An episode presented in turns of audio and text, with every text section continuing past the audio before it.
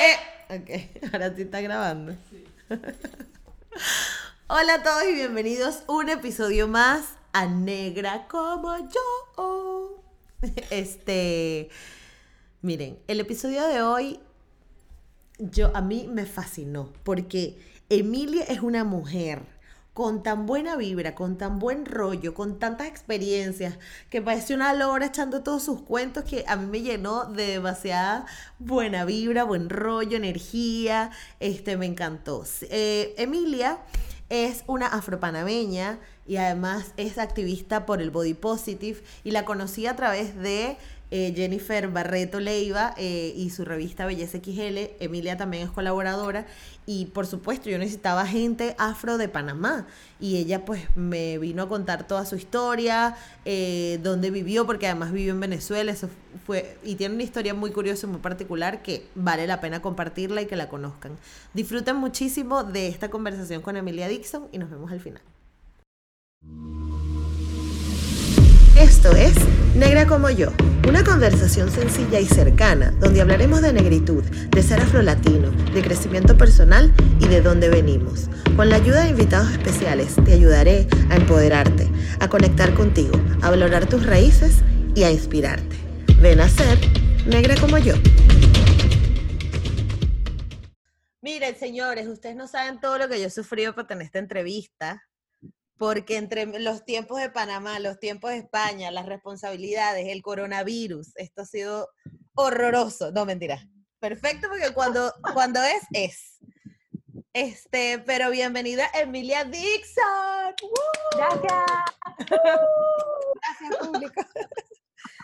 Miren, para quienes no sepan, ya van a conocer a Emilia, pero Emilia es como mm, tú eres como una mezcla, yo por eso, yo no sé por eso es que me siento tan cercana a ti, pero tú eres como una mezcla de afrolatina con body positive. Sí, exacto, así mismo. Y bueno, eres activista y estás con todo eso y por eso evidentemente queríamos conocer tu historia. Entonces, bueno, bienvenida, Emilia. Gracias, muchas gracias querida por la invitación. Finally estoy aquí. Finally. Mira, Emilia, pero vamos a hablar, es Curvy Harmony. ¿Yo por qué digo Curvy World? Porque me estoy confundiendo. Es que, la, mira, la verdad, hace cinco años que empecé esto, eh, no había tantos curvy. Entonces, hay Curvy World, Curvy, no, de todo hay Curvy. Entonces, por sí. ni modo, no voy a cambiar el nombre, pero no, sí. Así no. Que no. Aparte, Curvy Harmony está chévere. Sí. Mira, pero cuéntame, primero, cuéntame, porque yo me estoy enterando que tú viviste en Venezuela. Oh, sí, yo estudié allá cinco años. Ajá, ¿y tus papás de dónde son? ¿Cómo naciste? Cuéntame de tu vida. Ok, te cuento, te hago el, el eh, eh, resumido, quedé en Venezuela más que nada por motivos religiosos. Ok. Porque mis padres, y, y bueno, yo también profeso la religión adventista. Ok. Y en Venezuela había un instituto adventista. Ok. Entonces, para evitarme el tema de que tuviera que estudiar. Nosotros básicamente en la religión lo que creemos es la segunda venida de Cristo y el día de reposo es el sábado. Es como si fuera Mm. como más o menos como lo de los Como judíos, los pero los- judíos. ellos sí son más estrictos y tienen otras creencias aparte. Ok. Entonces, básicamente acá para nosotros el día de culto o el día de reposo es el sábado. Ok. Entonces tú sabes que de repente, o sea, en, en- en un mundo donde las universidades son católicas, siempre el día, el sábado se trabaja y el domingo es el libre. Y el domingo es libre, es verdad. Entonces mi papá siempre hicieron el esfuerzo de tenerme en instituciones académicas adventistas para evitarme todo ese rollo. Dije, ah, que tienes que ir a, a- a la biblioteca está abierta el sábado, pero el domingo está cerrado. Así pues. Mm, ok, ok. Así que así fue que yo paré en Venezuela, porque originalmente me iban a mandar a México. Ah, imagínate. Exacto, pero ¿qué pasó? ¿Pero te En mandaron a ti sola o ellos vivieron, o ellos se fueron contigo? No, mija, yo estaba alón pechugón.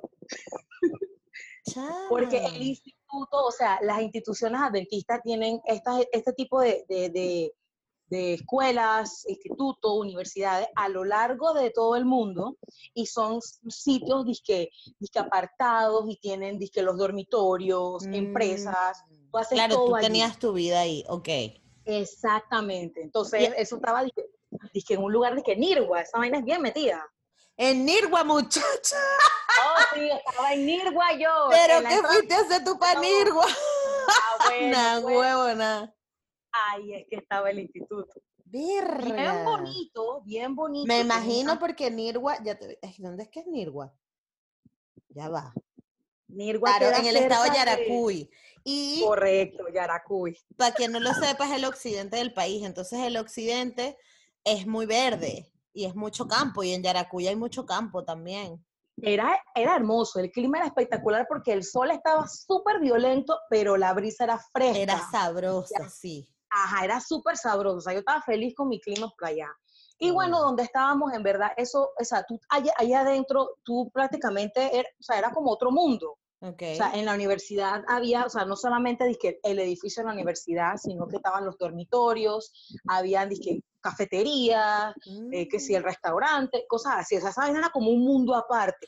Obvio, claro. tú podías salir normal, o sea, porque, porque, o sea, eras universitaria, porque si ibas al colegio, si estabas interno y tenías que salir con permiso de tu papá y tú un enredo, ya era Mm, parte, era otra cosa. Ok. Así que, pero sí, por eso fue que yo quedé por allá, mía. Por- Vinieron, o sea, acá Ah. habían unos, unos venezolanos em, promoviendo en la universidad y también trabajando, vendiendo cosas para ganar su, su dinerito para estudiar, ok. pues. ¿Y a qué edad fue eso? ¿De qué edad, qué edad te fuiste? Desde los 17 años hasta los 22. Claro, tus cinco años de, de universidad.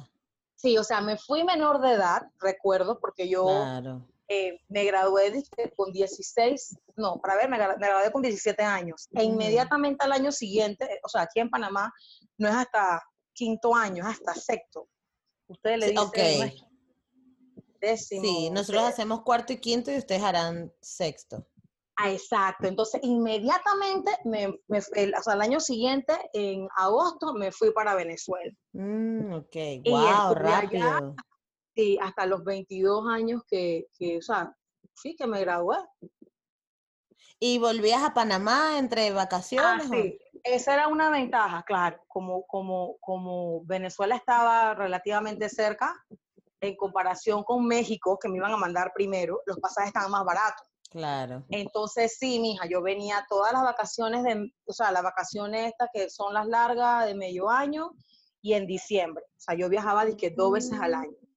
Bueno, menos la vez que se cayó la Guaira y el super eh, Chávez tuvo la idea de cerrarme el aeropuerto y entonces no viajé por nueve meses a Panamá. No- normal, no pasaba nada, estaba con mi novio. Coño, pero es que estás viendo la sinvergüenzura. Por eso era que tú estabas metida allá en Nirgua. Porque tenía novio. Y si tú supieras, ese man no era ni de Nirgua, era de, que de Puerto Ordaz. O sea, era todo... Era lejísimo. Puerto Ordaz es Sí. lejísimo de Y, Yaracuy. sí, y yo le digo a la gente, yo en verdad, yo conozco más de Venezuela que lo que yo conozco de Panamá. Claro, porque llegaste ahí para Puerto Ordaz. Yo fui a Puerto Ordaz, yo fui a Maracaibo, Claro. esto, bueno, Valencia que estaba cerquita, eh, claro. Barquisimeto, o sea, ¿Y yo- Caracas la conociste? sí, cómo no. Me- en verdad me- Ah, poquito de terror porque había poca gente, había muchísima gente y acá en Panamá por más gente que haya, no es igual. No es Caracas, Y la- claro. Y la primera vez que yo fui a un metro, o sea, fue en Caracas. Entonces, digo, eh, para mí todo eso era, dije, uh, wow, uh". Entonces, pero sí, sí, yo fui a Caracas, disfruté. Yo no me puedo quejar de mi tiempo allá, te digo la Me verdad. encanta, chama, porque además, qué loco, porque estoy acostumbrada a conocer historias de gente que se va de Venezuela o que se va de No, que va. Caracas, ¿sabes? ¿Sabes? Todo el mundo dice, no, yo estudié en Londres, en no sé dónde, no, yo me fui a Canadá, y tú, y que no, yo me fui para Nirgua. qué bueno, me encanta. Bueno, ¿qué te, pu- qué te puedo decir? me Sí, sí, sí. encanta. Yo, yo, o sea, todo el mundo me pregunta, dije, ¿pero por qué? Yo dije, mira, Venezuela está cerca, la cultura es bien parecida. O sea, eh, Hablamos no igualito. Exacto, entonces imagínate que me mandaran por otro lado, que quién sabe cómo- la gente cómo iba a hablar, o ay, yo no sé. Claro. Así que yo estaba feliz con, con mi Claro, universidad tenías tu plátano, tenías tu yuca, tu arroz, tus Oh. frijoles. Mija, y el cambio también estaba bien favorecedor. Claro, también. Entonces, yo estaba acá, dije, nada, si me mandan para México voy a poder venir como cada dos meses. No, no, no, déjame por acá cerca. Claro, qué chévere, me encantó. Sí. Ok, pero antes de eso, ¿cómo era la Emilia del colegio? O de, o de antes de irte a Venezuela. ¿Cómo eras tú? ¿Cómo es tu personalidad? Bueno, la, Emilia del colegio, la Emilia del colegio, ya ella era bastante extrovertida. Porque, em, como te comenté de lo, de las instituciones adventistas, acá en Panamá, cerca de donde yo vivo, no habían colegios que ofrecieran lo que yo quería estudiar. Mm, Así que me mandaron a un internado aquí en Panamá todo el mundo dice, ¿por qué internado? Te portas mal. Pero no, para nada. Yo era bien boba, bien tranquila. Me invitaban a la fiesta de 15 años. Y yo dije, ¿puedo ir con mi mamá? Y la gente dice, man, uno no va a la fiesta con su mamá. O sea, para que, para que te hagas una idea de cómo yo era. Polla. Entonces, bueno, vinieron y me mandaron para el internado y entonces ya allá yo sí como que descubrí o empezar a descubrir lo que soy ahora, pues. Claro. Igual tú sabes, uno, uno en su inmadurez, muchas veces yo quería, era como, en vez de, buscar ser diferente, quería ir como con la marea, tú sabes, o Claro, típico. Y, y, que si me molestaba mi cabello rizado y quería hacerme blower, pero el blower me quedaba horrible. Y, o sea, incluso mis fotos de grabación son horribles porque mi cabello estaba horrible. Porque imagínate, ah, o sea, a donde yo estaba, fui a un salón de belleza que de por sí las mujeres tienen el cabello súper liso. Es un estado, pues, donde las mujeres tienen el pelo súper liso. Vengo yo con mi cabello, dije, oh, la gente dice, bueno, vamos a ver qué hacemos. Y eso duró, dije, 10 minutos y cuando me tomaron la foto, el pelo estaba, dije, claro. Entonces, sí, sí puedo decir que, era bastante extrovertida, era popular, sí era muy popular, pero como que todavía yo misma no, no me había encontrado, pues. No me había aceptado del todo, porque buscaba siempre como, como ser parte de la manada, no, no Claro, o sea, tú eras la chévere, pero dentro del grupo. Exactamente, tal cual, ya no hay más nada que decir ahí. Entonces, este, estábamos hablando de la Emilia del instituto, que era como la popular, pero que, quería pertenecer, ¿no? o sea, intentabas hacer cosas para, para quedar bien con tu grupo. O, mira, quizás a, mí nunca me ha gustado oh, ser de esas, pero digamos que no, no tanto hacer cosas, sino que no hacía lo que yo realmente quería o no decía lo que yo realmente pensaba. Exacto, así mm. mismo. Entonces, bueno, ahí va pues. Ah. Ok, ¿y cómo es, cómo es estudiar en un instituto adventista? O sea, ¿cuál es la diferencia? Ok, bueno. Digo para imaginármelo porque nunca lo había escuchado. Sí, tranquila, sí. Mira, básicamente la diferencia es em, que por todas partes em, o sea, para empezar es cristocéntrico. O sea, todo lo que vas a estudiar allí tiene que ver con, con la religión, nuestra creencia en paz. Exacto. No es que si estamos dando macroeconomía o mercadotecnia te van a meter a Cristo. No, no, nada de eso. No, no, claro. Pero... como los profesores son adventistas y te van a poner un ejemplo, claro que te van a hablar de algo cristocéntrico. Y entonces yo creo que la diferencia más grande es el tema de que en la universidad todo se cancelaba los sábados. O sea, los sábados durante el día hasta la puesta del sol, o sea, en la noche, todo estaba cerrado. La biblioteca empezaba a abrir a las 7 de la noche en adelante. Ok. La cafetería, todo así, o sea, que ahora es que tú ves que la gente, en mi tiempo cuando yo estaba chiquita no todo el mundo trabajaba sábado. Antes la gente tenía mm. de que sábado y domingo libre. Ahora es que tú ves que todo es un día normal sábado y el domingo es que, bueno, entonces creo que la diferencia era esa, pues, o sea, que tenías tu, biblioteca, tus servicios disponibles el domingo cuando en los otros lugares todo estaba cerrado. Ah, ok, claro. Y, la juventud, o sea, era, eran ojo, esto yo lo estoy hablando desde el desconocimiento total de una nueva religión, pero me da curiosidad saber cómo son con, con aspectos como el matrimonio o ese tipo de cosas que suelen ser represivas en muchas otras religiones. O sea, el ¿los adventistas son así o cómo son? Bueno, los adventistas sí, la creencia igual de que eh, abstenerse del sexo premarital, sí, ahí, ahí vamos igual. Esto, pero yo creo que a, a los jóvenes lo que más le hacían mecha o, más le, molestaba no era esa parte, era más la parte de nosotros eh, no usamos zarcillos, usamos prendas, ah, no comemos carne de cerdo y se promueve una alimentación vegetariana. No es obligatorio, pero se promueve porque, o sea, nosotros creemos que es más sano. Entonces, en la mm. institución no te vendían nada de carne, todo era vegetariano. O sea, cosas que tú no te puedes imaginar, muy ricas, pero todo era vegetariano. Entonces, claro, viene la gente de afuera y dice, me quiero comer un hot dog. Sí te vendían el hot dog, pero eso no era salchicha. los pelados dije, ¿qué esta vaina? Te vendían tu hamburguesa, pero esa hamburguesa no tenía carne. Entonces yo creo que eso era lo que la gente como que, y me da bastante risa porque ahora todo el mundo dice, oye, qué chévere, vamos a ser veganos. Bro, yo, yo era vegana como estaba pelada y no sabía. Claro, exactamente. Entonces yo creo que eso es lo que más más le chocaba. O sea, con el tema de, de la ropa, no, o sea, realmente no hay disque diferencia, porque sí aceptamos que se use en pantalón, no hay, o sea, eso no es un problema. Creo que lo más wow es el tema así de las prendas. Eh, yo una vez le, sí, yo una vez le pregunté a mi papá que por qué nosotros no usamos prendas. Em, y, y, mi papá me, me explicó que no es que sea pecado usar prendas. Ok. Pero en la iglesia hay cosas que tú crees porque la Biblia y hay otras que la gente se reúne y dice, ¿sabes qué? Vamos a poner esta normativa y mm.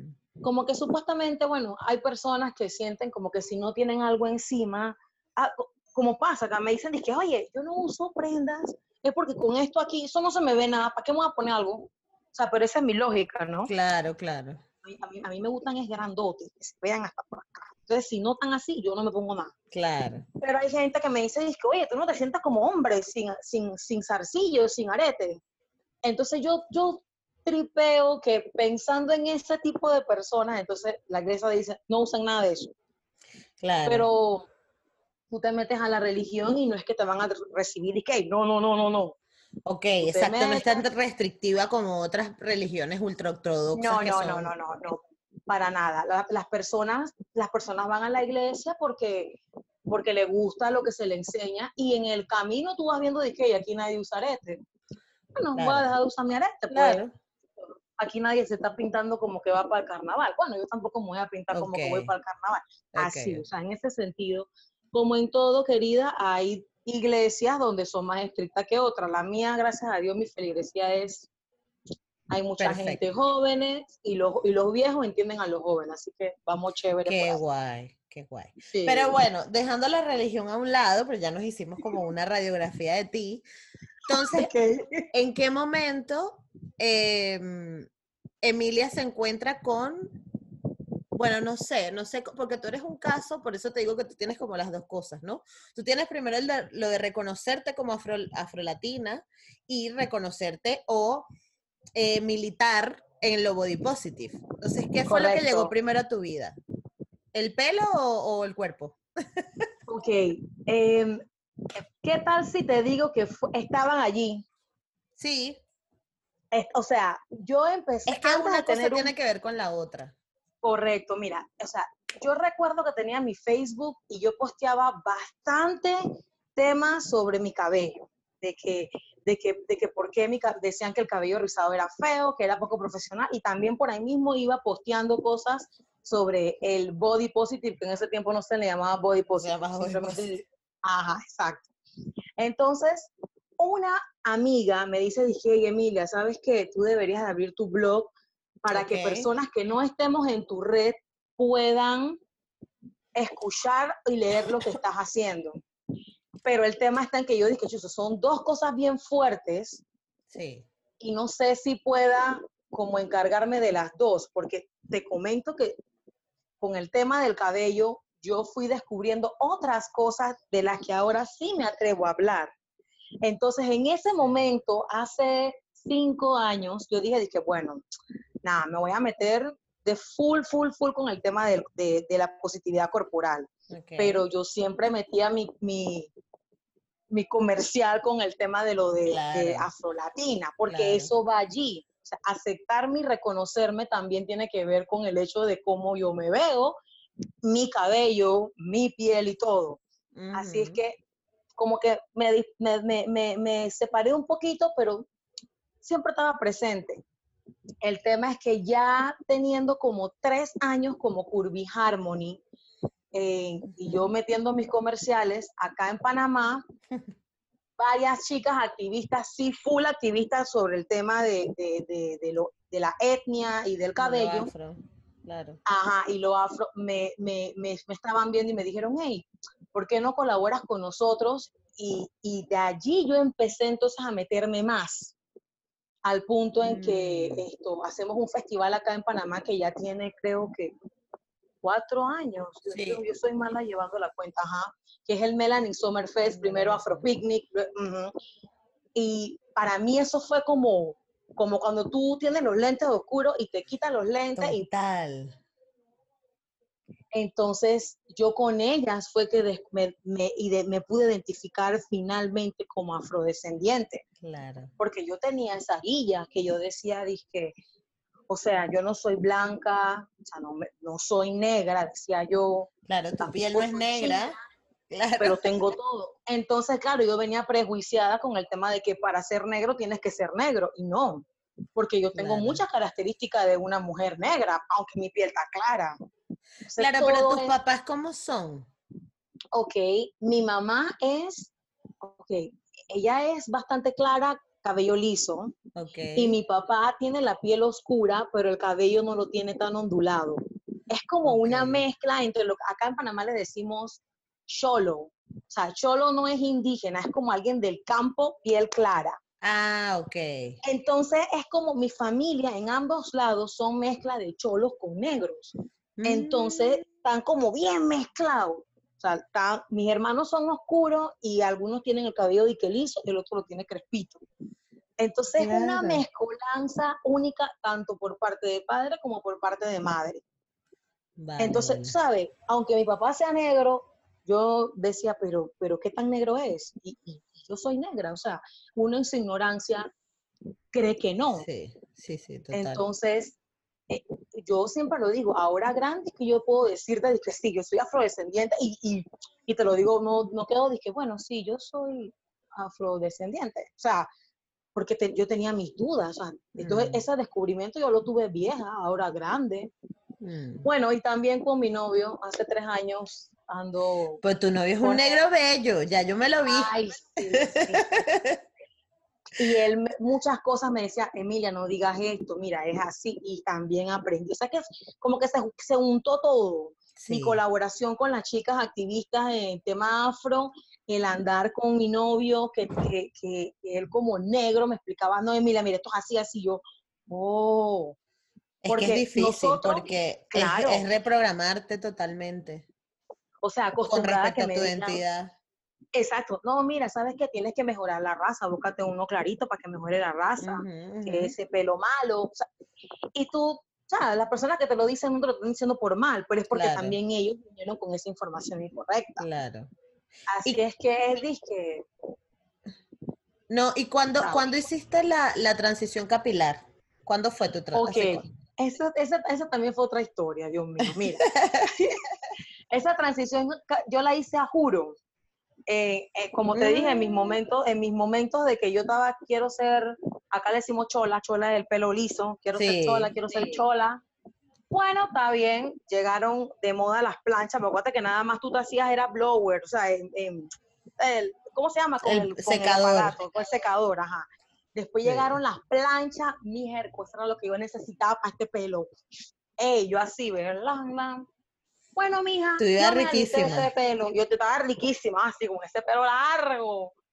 Bueno, yo tuve así como seis meses. Chola, chola, yo nada más me lo lavaba otra vez. ¡Bum! Cuando yo quise decidir que "Ay, ya estoy cansada, voy a dejarme el pelo, mi pelo dijo, ah, sí, ahora tú quieres tener tu rizo. Pues añañá, y se acabó. Mm. El pelo no se me ondu- onduló más. Claro. Yo tenía el cabello como cuando tú te haces químico. O sea, Claro. el pelo aquí, ah, o sea, tú aquí. nunca, tú nunca te llegaste a desrizar con químico. No, a mí Qué el daño me lo hizo una plancha.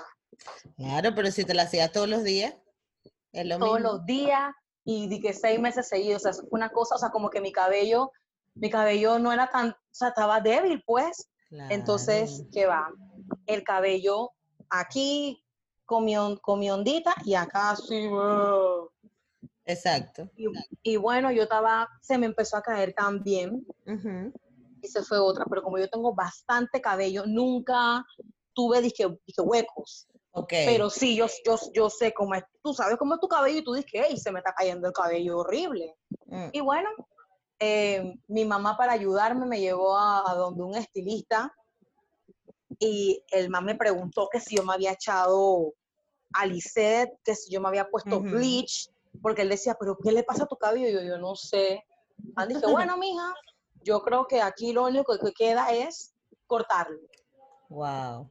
Y yo tenía el cabello, disque, por acá por la línea, un poquito más abajo de la línea del brasier, o sea, por acá. La- claro, largo ya. Yo dije, bueno, obviamente no fui disque fundo una vez. De allí me lo corté aquí tipo disque niña bonita.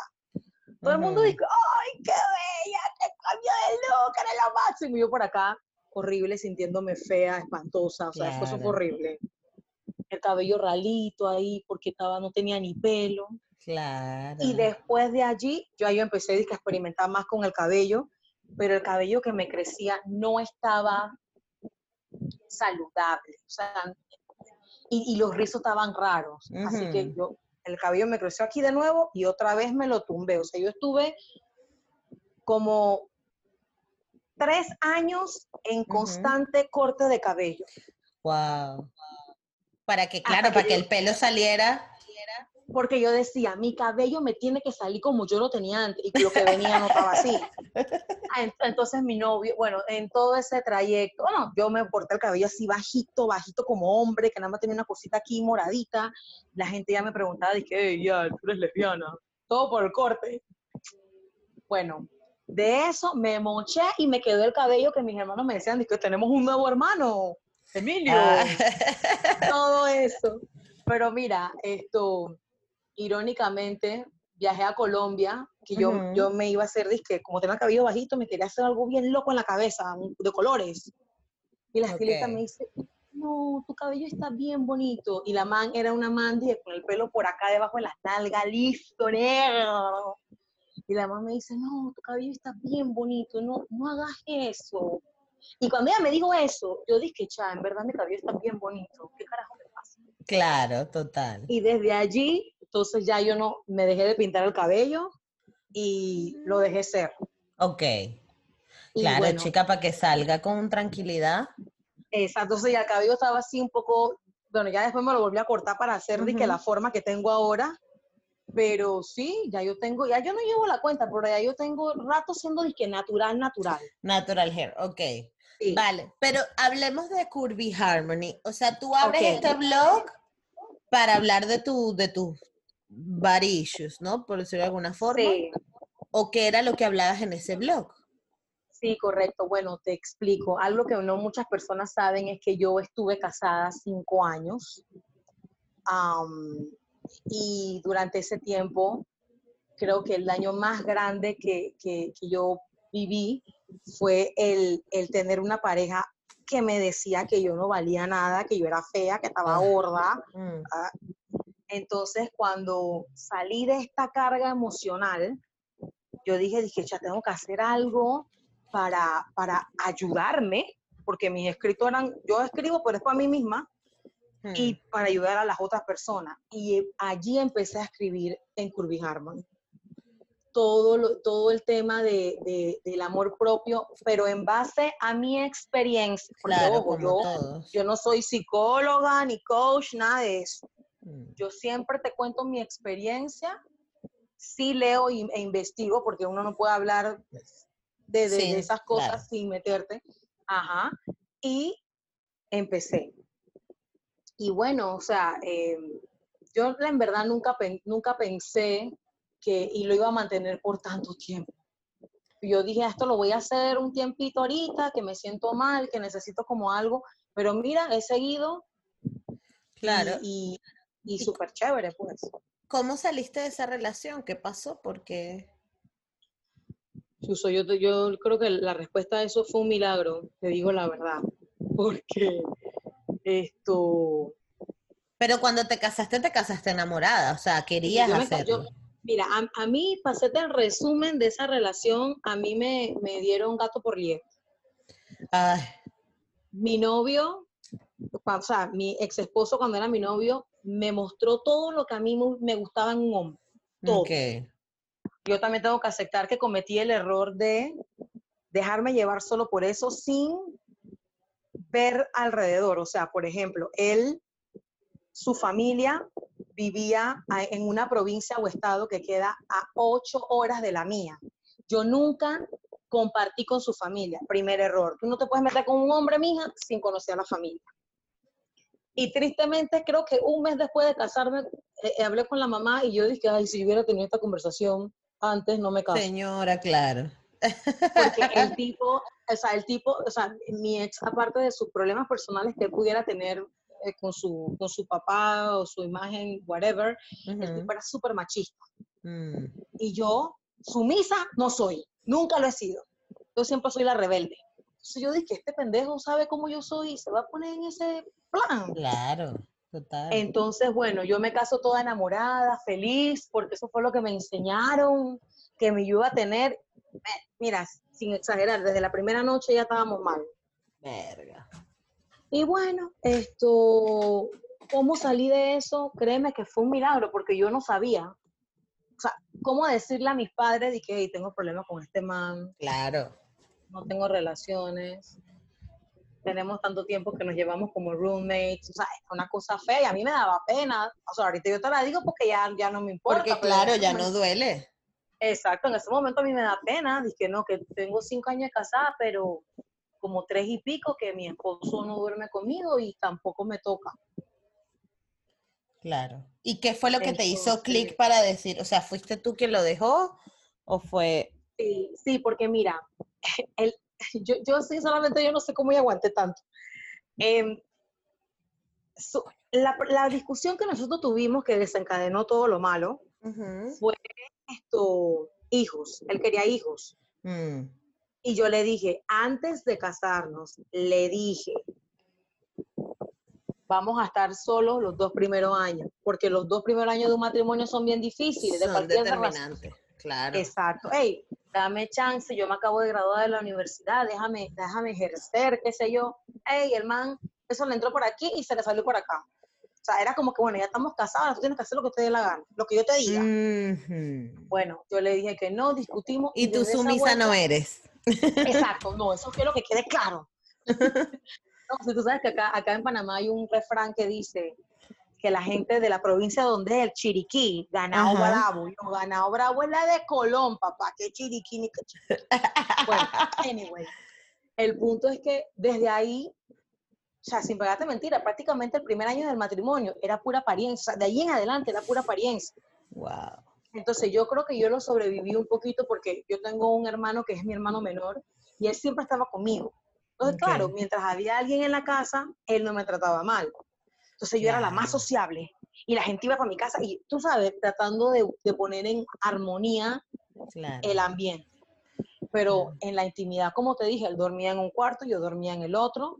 Entonces, va pasando un año, va pasando dos, Claro. pasando tres. Yo dije, brother, cuando llega al cuarto, yo dije, ¿qué estamos haciendo? El man me sale con que no, que yo tengo que cambiar, que no sé qué. Mm, Yo, hasta una noche, encerrada en mi cuarto, diciendo, ¿ahora qué voy a hacer? ¿qué voy a hacer? Ah, el man que, que vamos a tener un hijo porque la vaina se va a mejorar. Yo, tú estás loco. Esto, lo digo, no Menos mal que nada". no, menos mal que no pariste. No, no, no, no. Yo, yo, él, yo, o sea, aparte de que no teníamos relaciones, yo me estaba cuidando igual. no Ah, muy bien. Yo si este man quiere, quiere venir a hacerme un daño, yo estoy protegida. Qué pila. muy bien. Bueno, yo una noche que él estaba de viaje, yo ah, ideé, ideé un plan, le dije, mira, aquí tienes una libretica, apunta las razones por las que tú piensas que este matrimonio debe continuar, y si piensas que no debe continuar, también las escribes. Yo sabía que él iba a escribir pura estupidez. Yo agarré y yo escribí las razones por las que yo no iba a seguir con él. Ay, qué bonito. El man vino, el man vino, ah, creo que también, creo que también esto pude aguantar eso porque él era vendedor viajero. El man pasaba de los 30 días, 15 por fuera. Ah, bueno. Así que tú sabes, era más llevadero, porque yo creo que si él hubiera estado constantemente en la casa, eso no dura ni dos años. Claro. Bien. El tipo llega, el- el- to- todo el speech de siempre, yo, mira, lo del ejercicio. Nos sentamos en la sala y el man empieza, sí, porque yo te amo, que te quiero, pero tú tienes que cambiar, porque tú, porque tú, porque tú. Y yo dije, mira, yo ni siquiera leí lo que tenía en mi cuaderno. Yo nada más le dije, así como hay una mujer ideal para ti, yo sé que hay un hombre ideal para mí. Un hombre que no le va a molestar mi carácter ni mi personalidad. Y yo sé que Dios lo tiene allá afuera. Yo me apresuré en casarme contigo y no quiero seguir esta relación. ¿Todo bien? ¿Todo bien? Ah, pero él como era medio maniático, en el momento actuó bien, después no actuó bien y bueno, para Típico. hacerte resumen, Sí. me demoré ocho años en divorciarme. Wow. porque cada vez que intentaba hacer los trámites, él me decía que sí, de repente se echaba y tú sabes, todo eso hay que sacar papeles, que- porque estábamos legalmente casados. Claro. Ay, actually, tenemos una casa en común porque sacamos la casa, la hipoteca de la casa, Claro. antes de casarnos. Y él, su, su, su préstamo, o sea, su, su sueldo no le daba, así que todavía esa casa es mía y bueno, ese es un tema ahí que tengo todavía que Bueno, resolver, pero que- ya eso se resolverá. Pero Sí. ¿cómo crees tú? O sea, tú dirías que de alguna forma a ti el blog te salvó. Sí, sí señora. sí. ¿Y cómo fue sí la salvó. respuesta de la gente? ¿Cuándo te diste cuenta que dijiste, coño, esto, esto está funcionando? Sí, porque tú sabes, no es lo mismo escribir en Facebook que te contesta tu mamá, tu tía, tu friend, Claro. tus compañeros, a escribir en un lugar donde me escribían, me contestaban de España, a veces dije, una persona me escribía en italiano, o de repente dije, pero ¿cómo sabe? Y bueno, yo no sé, pero me contestaba, o alguien me, me escribía de otros países, y las personas, o sea, prácticamente me hicieron sentir que yo no estaba sola, que yo no estaba sola, que, que lo que a mí me pasaba le podía pasar a muchas mujeres en diferentes formas, pero al final era tú sanando tu amor propio, tú sanando tu autoestima, diciéndote, sí, yo valgo, yo valgo, yo soy más que ser una ama de casa, yo soy más que un matrimonio que no funcionó. Y eso fue, disque, súper poderoso para mí. Claro. ¿Y, y en qué momento, o sea, tú lo hiciste porque el blog tú lo hiciste con la intención de que fuese body positive o te diste cuenta que eras body positive por lo que Mira. estás escribiendo? ¿Cómo fue? O sea, ¿dónde verdad, hiciste el clic? El clic, ajá, bueno, en verdad, yo lo hice pensando, yo- o sea, yo estaba como cansada, y actually todavía estoy cansada, de que en las redes o son gordas, gordas, gordas, o son tipo cuerpo Ashley Graham. Y yo dije, Sí. bueno, habemos, habemos algunas gordas que no tenemos esos cuerpos ni aquí ni acá, pero también estamos aquí y también nos queremos y también nos gusta como somos. Entonces yo dije, yo voy a escribir para estas mujeres. Ok, ok. Y después Pero entonces me ya- cayendo. Ya estaba el boom de las, de las modelos body positive. Mira que todavía, que o sea, bueno, Holiday y la otra. aquí, aquí en Panamá, hace cinco años, nada que ver, mija. Ok. Yo recuerdo que hace, yo recién empezando el blog, me, me- me llamaron para hablar sobre amor propio ok. y, e inclusive hasta quedé modelando y la gente, eso dice una pasarela curva y la gente dice, ah, ¿qué, qué, es- qué- qué Mm. es eso? Acá en Panamá estábamos como bien atrasados. Y sí, eh, la, la primera que yo escuché fue Tess Holiday. Tess Holiday, Eh, exacto. ajá, Tess. Para mí la primera fue Tess. Y bueno, a nivel de, de Latinoamérica, también un par de chicas que ahora están súper pompeadas, y, pero, pero mm, aquí ¿Y en Jennifer? todavía no se hablaba mucho. Ok, a Jennifer yo la había escuchado, pero yo sabía más del trabajo de ella, no tanto de ella como modelo, sino como de ella como activista Exacto. sobre el body positive, ¿sabes? Sí. Entonces yo como que, como que no había hecho ese- match. Ok, Entonces yo más o menos seguía la carrera de ella, pero no mucho. ok.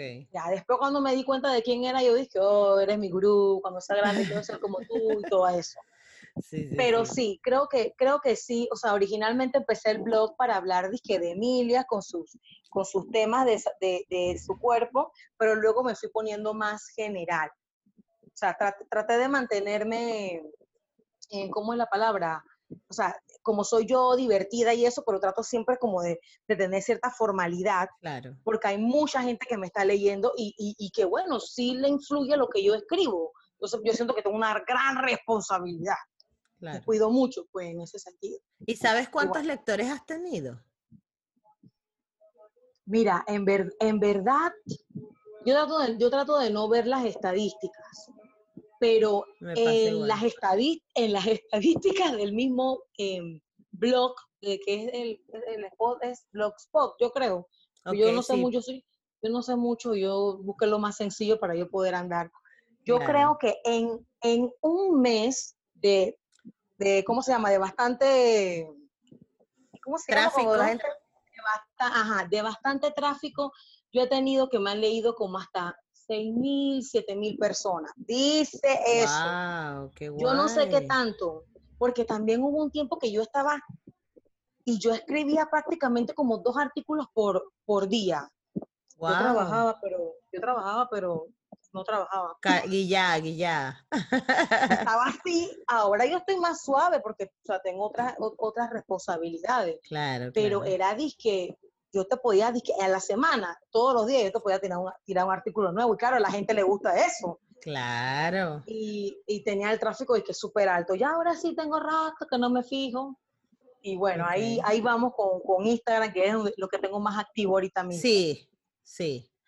Vale, ¿y en qué momento decidiste dedicarte, o sea, dedicar tu- tus redes a esto? O sea, porque una cosa o fue, o fue de la mano con el blog, porque era como que tú estás escribiendo tu blog para desahogarte y bueno, te empezó a leer la gente, pero ahora eres una influencer de Sí, ay, a mí, a mí no Panamá. me gusta, a mí no me gusta esa palabra, pero A mí bueno. tampoco, pero influencias a la gente.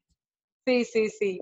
Bueno, mira, fue tal cual lo estás diciendo. O sea, yo empecé con el blog, eh, inclusive esto, yo no, eh, originalmente yo no ponía nada sobre mí. O sea, yo no decía que nada más tú veías los artículos, pero tú no sabías quién escribía eso, porque yo decía, ok. no quiero que si a alguien yo le caigo mal o mi forma de ser le cae mal, no vaya a leer mi blog Ajá. cuando lo que pongo ahí es, tú sabes, ¿no? Uno en su ignorancia. Y bueno, fue así, empecé a escribir, la gente dice, hey, pero, pero no tendrás un fanpage en Facebook, hey, pero y, y, y, y Instagram, y yo dije, yo todo lo he agarrado tarde, o sea, Facebook sí lo he tenido de toda la vida, así que emigré Claro. ahí súper chévere. Pero Instagram sí yo entré dije súper tarde, o sea, yo la pensaba muchísimo, porque yo soy de Mm. las que no me puedo quedar callada, y yo dije, cuando me vengan a atacar, yo voy a querer pelear, pero no, gracias a Dios, yo creo que soy bastante clara con mi mensaje y, y- y creo que, o sea, la gente no, no es que no me pueda atacar porque sí lo ha hecho, pero como que no encuentran de dónde, porque, o sea, yo Todo tal cual soy, o sea, a mí no me puede decir, ah, que esa gorda está hablando de body positive, pero yo la vi la vez pasada cogida en batido y con una faja. O sea, yo soy muy genuina en lo que yo soy, conforme No, a y lo que que, también yo una de las. Claro, y también una de las malas percepciones del body positive es que la gente cree primero que es apología a la gordura, y ya yo estoy requete cansada de hablarlo aquí, que no se trata de apología a la gordura y que queremos que todo el mundo sea gordo y tenga colesterol. No se trata de eso, se trata de abrir los medios y normalizar todos los tipos de cuerpo. Sea grande, sea chiquito, seas enana, tengas vitiligo, tengas psoriasis, te falte una pierna. Eso por un lado.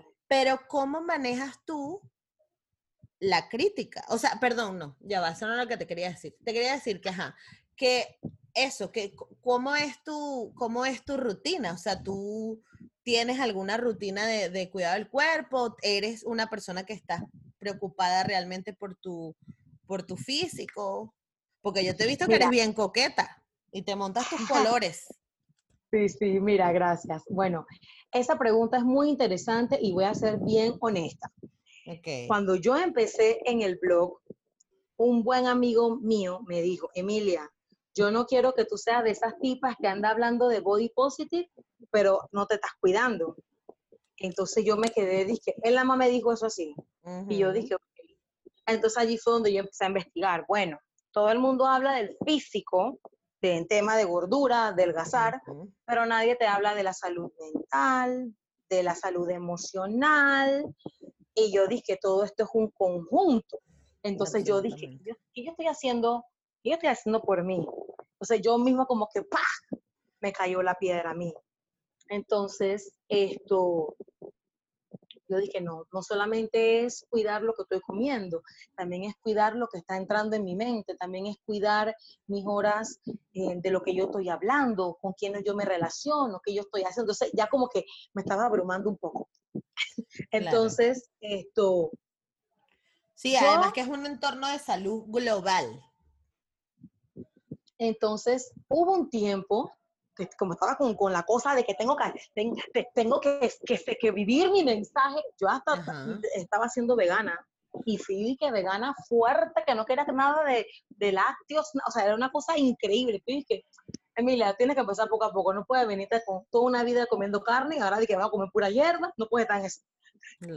Así que, pero ahora estoy como más consciente de qué cosas le hacen bien a mi cuerpo, qué no le hace bien, con el tema de, mi salud emocional. Yo soy muy, a mí todo me afecta. Yo cuando estoy feliz, estoy muy feliz, cuando estoy rayada, estoy muy rayada, muy brava. Y hay cosas que no me deberían de afectar tanto y yo estoy luchando con eso. Mm. Em, y bueno, no te puedo decir que estoy haciendo una actividad física, actually, porque te estaría mintiendo. Antes estaba en clase de danza, ahora estoy diciendo no quiero hacer nada. Pero estoy Pero también te estás dando ese tiempo. Y ya está, ¿sabes? el cuerpo te lo pedirá. Exacto. Entonces, eh, y tratar de cuidarme también más por el tema de mi edad. Yo tengo 40 años, voy para 41 años. Mentira. Sí. Tú me tienes que estar jodiendo, Emilia. No. Esos son los genes chinos y negros que están así de dun, dun, dun no, ya va. 79. ¿Qué? Sí, sí. Marica, tú sabes que a mí no me gusta preguntarle la edad a la gente porque me parece una impertinencia. O sea, que ladilla, ¿a ti qué te importa cuántos años tiene esta persona? Pero ¿qué bolas tienes tú, Emilia? ¿Cómo tú vas a tener 40 años, chica? Claro, tú estás hablando, yo estoy aquí sacando la cuenta y yo digo, bueno, si a los 22 se salió de la universidad y se casó y tuvo 8 años para separarse, yo, bueno, sí, tendrá como 31, 32, será como mi generación. ¿Qué bolas? ¿Y tú dónde duermes? ¿En una nevera, acaso? ¿O qué? Ojalá, ojalá. Bueno, mira. Pero no, si duermes en una nevera, entonces aparece de 15. A mí me da tanta risa. Mi novio es 10 años menor que yo y todo el mundo jura que yo soy menor que él. bueno, está bien. Eres Jennifer López. bueno, ¿qué te puedo decir? No, pero, y entonces, o sea, es eso de, del tema, o sea, no es, que, no es que esté vieja, decrépita, pero yo sí te puedo decir que me he dado cuenta de los cambios que, que hay, que ocurren en uno. Tú sabes, 20, 30, 40 Y yo dije, no, yo tengo que cuidarme por mí. También tengo mi novio guapo, más joven. Yo no quiero estar ahí chocha y el man todo ah. Porque, mija, la edad, en un punto la edad dice de que ñau, ahí voy.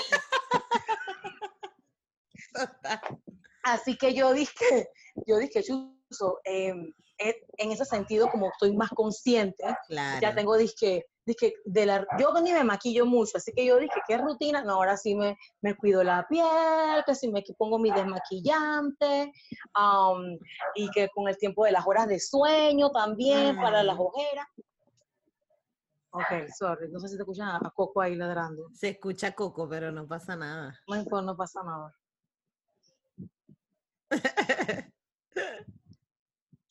Ay, sí, hombre.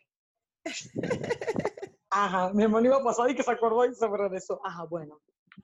Y bueno, ok. O sea que ahora con, con en la, estar ahora en la, etapa de los 40 me hace estar mucho más consciente de mi salud. Wow.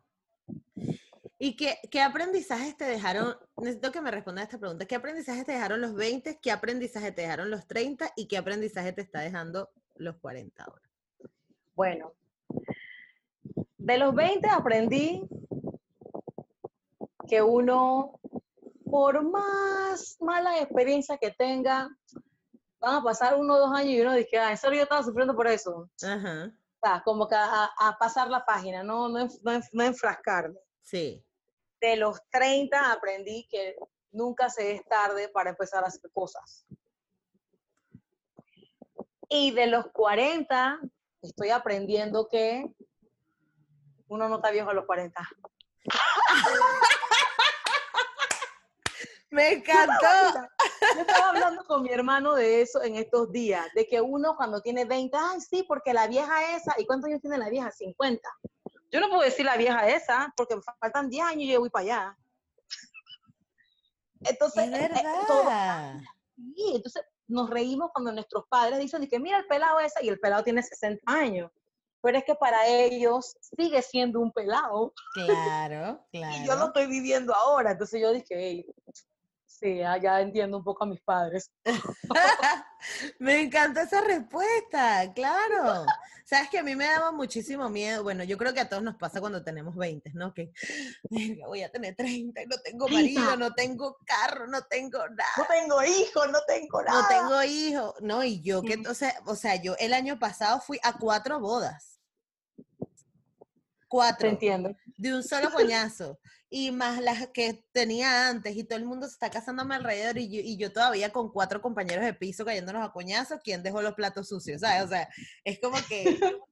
Y me sentí, o sea, en un punto me sentí como, mierda, se me está yendo la vida. Sí, es que eso es normal. Te hacen sentir así, te hacen sentir así de que no estás haciendo nada y tú cuando y los hijos qué y, ajá y, el dinero y la hipoteca y el carro y el yate y que pero ya va. Yo no tengo ni, ni, mm. una creo que lo único que tengo que me pertenece es mi micrófono del podcast que está aquí. Pero ajá entonces aprendiste que pero, pero tú igual al final tienes como una actitud, no quiero ofender, pero tienes una actitud muy juvenil, o sea, tú pareces 25 años, tienes tatuaje, tu Instagram es súper colorido, sabes que uno esperaría que una mujer de tu edad sea este, más sobria, ¿no? Y tal. Es que allí es donde viene la parte de lo que hablamos al principio, de que sí, era cool, era chévere, pero no me permitía ser yo misma. O sea, ahora yo, bueno, yo no sé en España, pero ahora aquí en Panamá está de, está de moda todo lo que es arcoíris y unicornios. Yo tengo una foto de mi cumpleaños número 4, donde yo estaba vestida de Rainbow Bright, que es una cómica súper ochentera de las niñas de mi edad. a mí siempre me han gustado los colores, siempre me han gustado los unicornios, y yo hasta cierto punto, por querer ir con la marejada, dije, no, si es verdad, tengo 25 años, las mujeres de 25 años, a las jóvenes de 25 años no nos tienen que gustar tanto los colores, porque ya estamos cerca de los 30. Entonces yo ya me dejé de ese poco de cosas y ya yo me he visto como me da la gana y me pongo lo que me da la gana y, y si tú ves mi agenda de trabajo, tiene un unicornio y yo estoy bien seria en las reuniones así organizacionales. Con tu gran unicornio. Con mi gran unicornio a veces iba, iba a comprar una agenda de lentejuela, pero era too much. Así que bueno, lo dejé en el unicornio. Pero yo creo que, o sea, e, e, el, el ser así es como caer en cuenta de todo el tiempo en que me estuve como limitando o tratando de ser quien yo realmente no era. Entonces creo que eso me ha ayudado, pues, porque quizás hubiera mantenido otra imagen. Yo te digo la verdad, yo, yo después de lo de mi separación, yo tuve una relación de cinco, es que cinco es el número maldito. Cinco años, cinco años mismo. Cinco años. Y el man al quinto año me dice, es que, es que yo no sé, qué yo siento por ti. Yo dije, ah, es que después de cinco años tú no sabes qué te sientes por mí. Está bien, pues. Ah, Arranca. claro, yo estaba, yo estaba acá, dije, ya van cinco del matrimonio, ya van cinco de estos diez años perdidos, ya. Ay, de repente apareció antes se llama Anthony. sí, se llama Anthony. Tú eres Candy Candy, pues. ¿Estás Anthony? No, o sea, realmente yo a Anthony lo conozco, lo conocía hace tiempo, de que estaba casada. Pero siempre mm. dije, porque él tenía su novia y yo estaba casada. Pero bueno, pasó el momento en que la, las cosas se alinearon y bueno, mija, eso fue pum, yo la Muchacho, no colágeno para ese cuerpo me mata, me encantó. Así que, hey, hey, no, en serio, o sea, yo, yo, yo realmente, hay gente que siempre ve su, su, su pasado cuando tienen, disque, su 20 años, qué sé yo, o sea, que a los 20 años todo el mundo está flaco, son pocas las personas que están gordas. Y todo el mundo, ay, mírame el cuerpo, mírame esos brazos yo te digo una cosa, yo con todo y mis libras de más, yo siento que este es mi mejor momento. Yo estoy súper feliz, o sea, estoy súper contenta, me siento súper realizada. Sí hay cosas que quisiera cambiar, pero yo tengo que tomar las riendas de eso, ¿no? Pero en general, eh, yo me siento muy, muy, muy, muy, muy contenta con, con lo que yo tengo ahora, ahora, pues. Así que siento feliz. Me encanta, me siento dichosa. Mira, tú ¿qué has vivido en Venezuela y que has vivido y que vives en Panamá. ¿En Panamá la gente es tan superficial como en Venezuela? Porque nosotros con el tema de mis Venezuela, todo es, o sea, en Venezuela vas primero, y siempre lo digo en, en el podcast, vas primero al quirófano que al psicólogo, ¿no?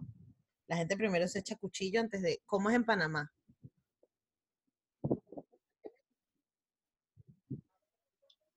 Sí, bueno, yo, yo diría que no. En, Venezuela la gente se, es más superficial y se, y se preocupa más por su apariencia física. Mm.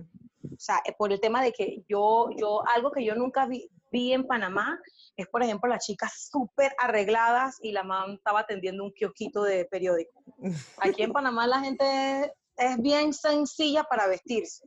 Y si tú ves a alguien así súper espectacular, o sea, tiene que ser porque trabaja en algo bien elegante. Entonces yo dije, wow, tanto, tanto esto, eh, producción, ajá, tanta producción, vaya a vender periódico en un kiosquito que no tiene ni aire acondicionado, no, hombre, eso está mucho.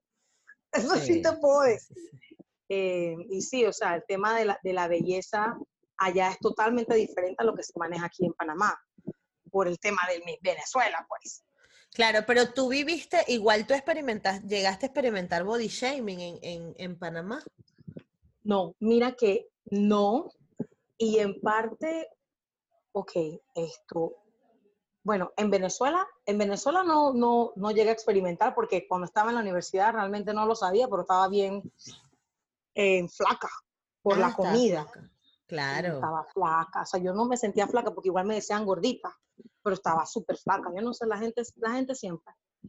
Y aquí en Panamá, realmente tampoco yo llegué a sufrir de body shaming, pero sí en, en la escuela cuando estaba pequeña, así como que me apartaban por lo que te comentaba de que yo, o sea, no parqueaba con las chinitas ni con las cholitas, pero tampoco con las negras. Entonces yo dije, ¿qué me están haciendo? ¿Por qué me están haciendo esto?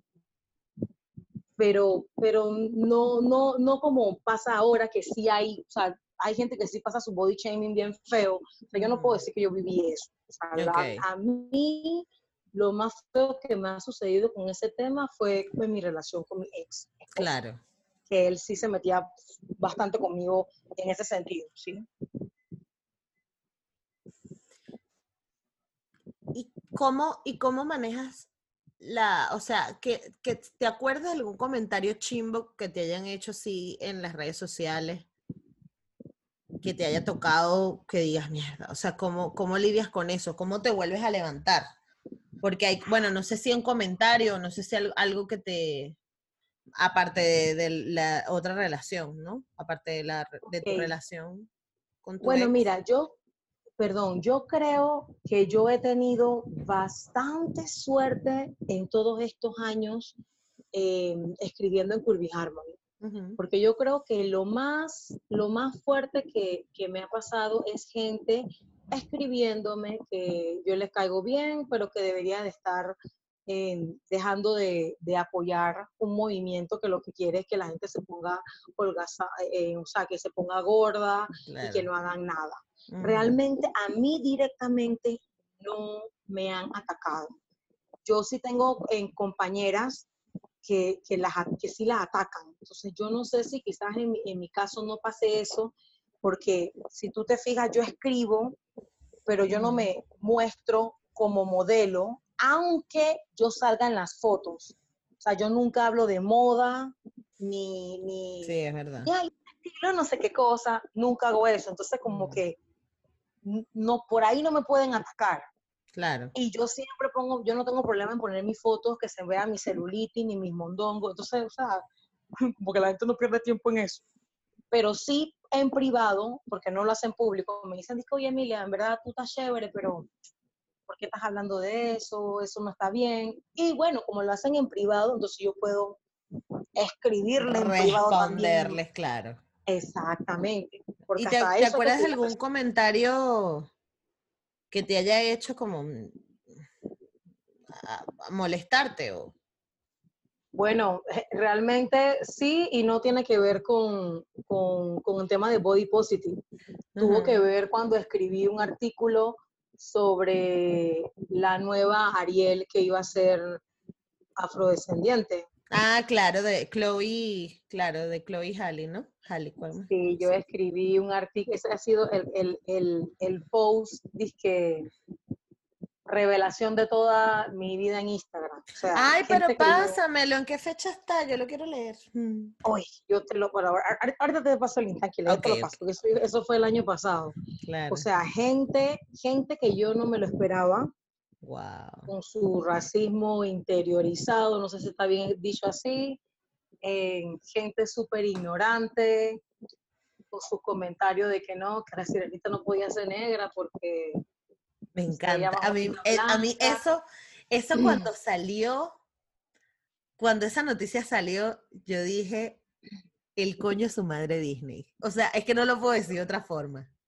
incluso, mira, en mi... Bolas, en- porque en- aunque la película no salga, perdón que te interrumpa, aunque la Ajá, película no salga, puso el tema en la mesa.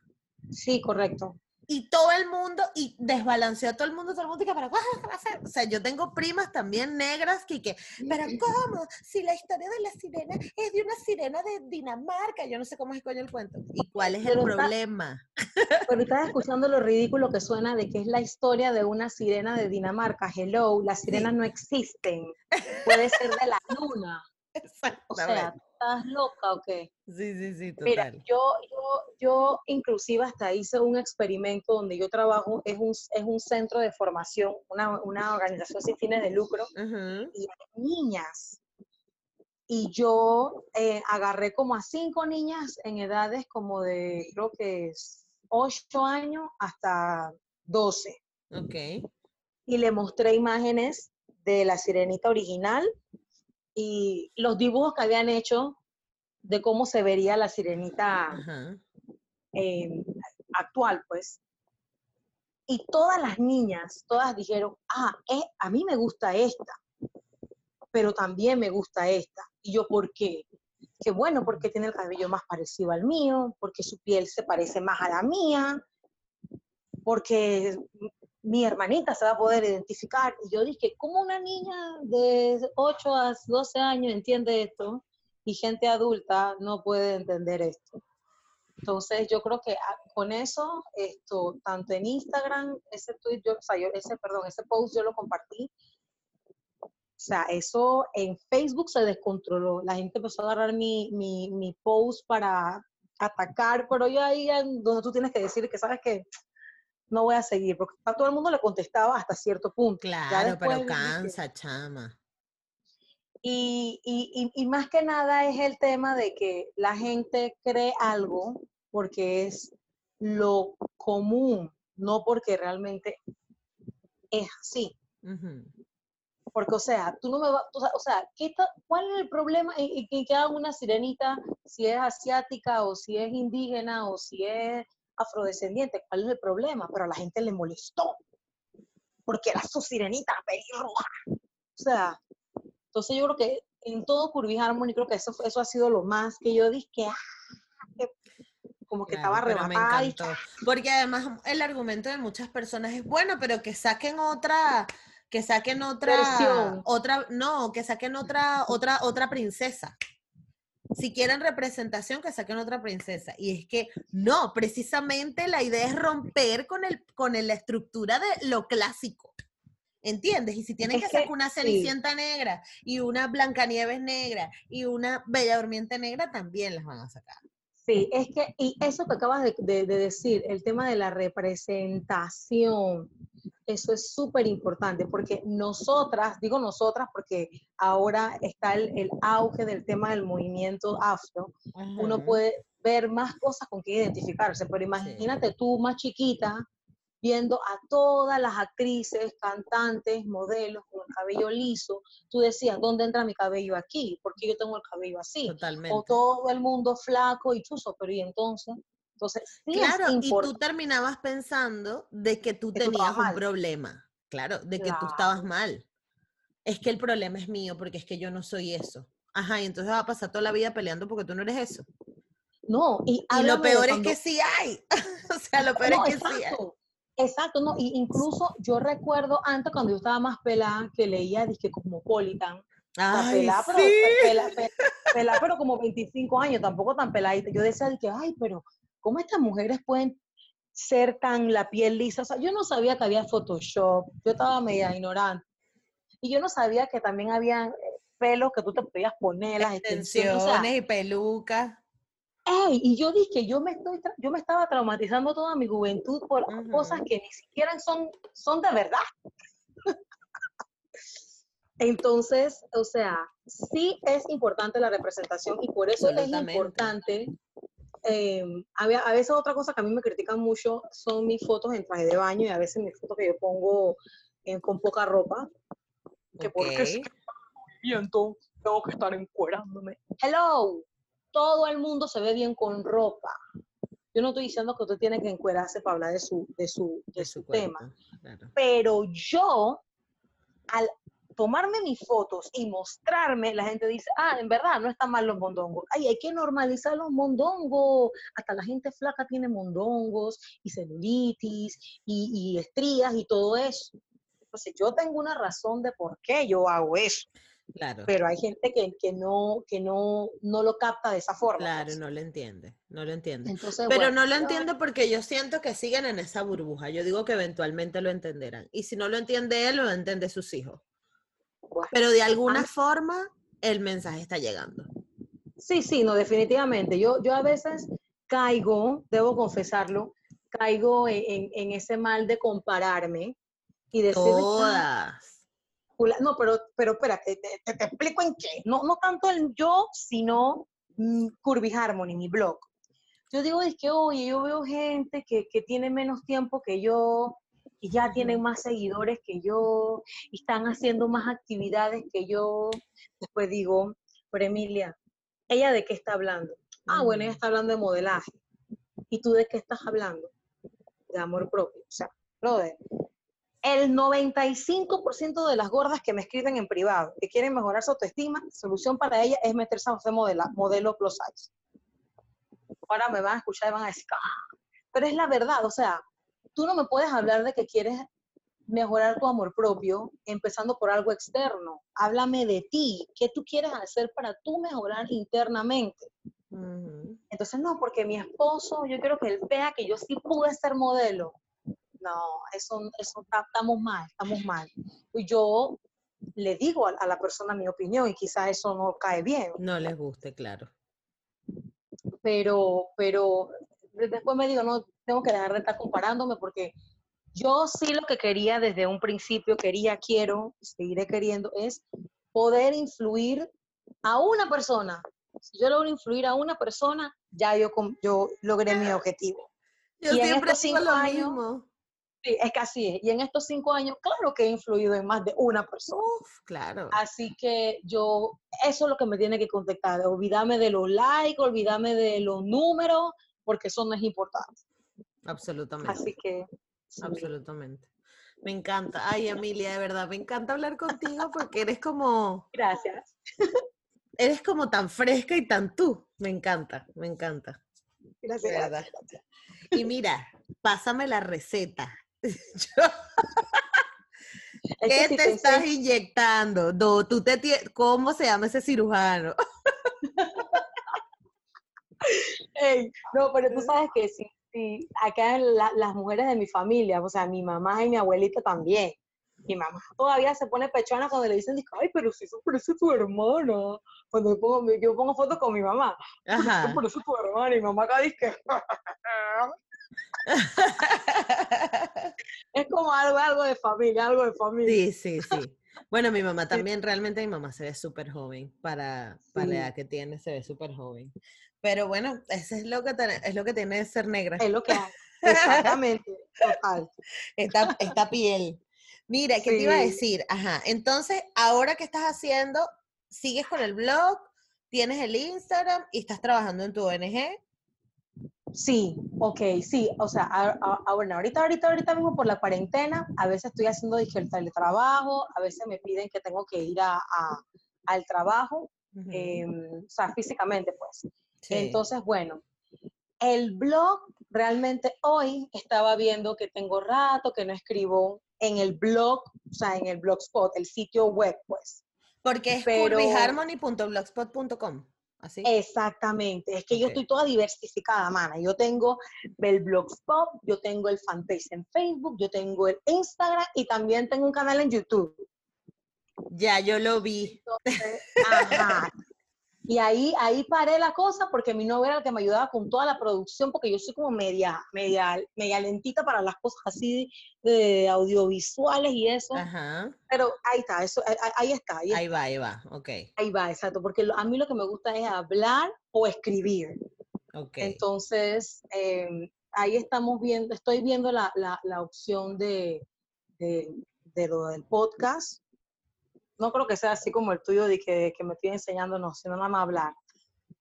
Eh, como que el audio, el audio. Ah, solo el audio. No, pero ¿sabes por qué hago video? Porque en Venezuela nadie escucha podcast. O sea, nadie consume, los consume escuchados. Muy poca gente.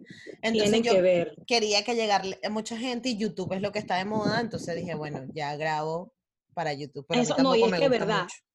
YouTube, YouTube, sí, eso me lo dijo Jennifer también, por eso yo abrí, yo abrí mi canal, que YouTube por excelencia para hacerte conocido internacionalmente es YouTube. Es más fácil. Así que yo dije, bueno, le hice el caso ahí, pero bueno, eso está ahí en stand-by. No, pero ningún stand-by. Agilízame, agilízame ese podcast.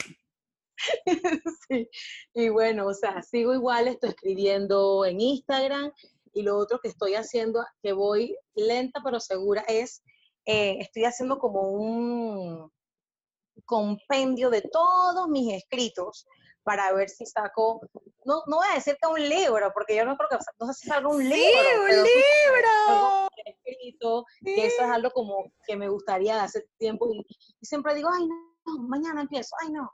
Entonces yo dije, bueno, estamos en la cuarentena, así que estoy haciendo eso. Porque, chuzo, en cinco, en cinco años, yo tengo que haber escrito bastante en cinco años, así que ahí estoy como en eso, haciendo la, la, la compilación. Claro, total. Y tienes aparte Curvy Harmony Shop. Ajá, ajá, exactamente. Ese es otro, otro proyectito. Ajá. Porque, ¿qué pasa? A mí me gusta hablar mucho y me invitan y yo voy, pero yo no cobro por eso. Y cuando hago actividades, mis, actividades por lo general siempre son gratuitas.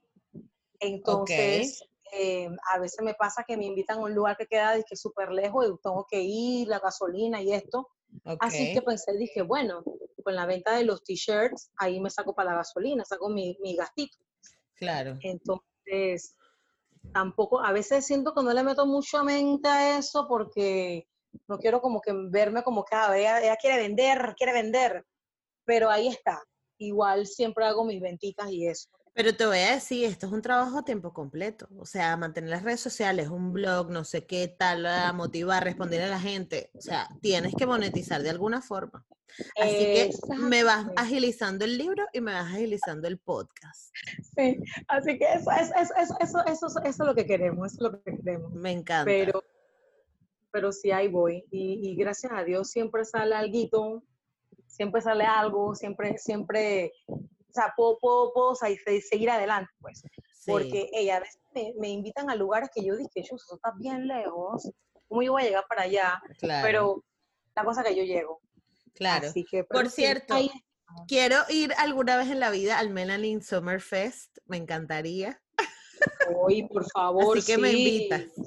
Sería dije el éxito. ¿Te imaginas? Ay, qué brutal.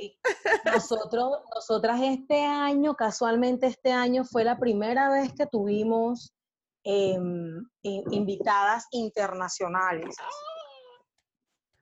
Fue dije la primera vez y fue algo dije tan boom que otra señora que creo que es la de la marca Rizo, Rizo, ay, yo no me acuerdo muy bien. Ella tiene una marca súper guau y ella habla sobre el tema de, del cabello natural y todo esto y el corte.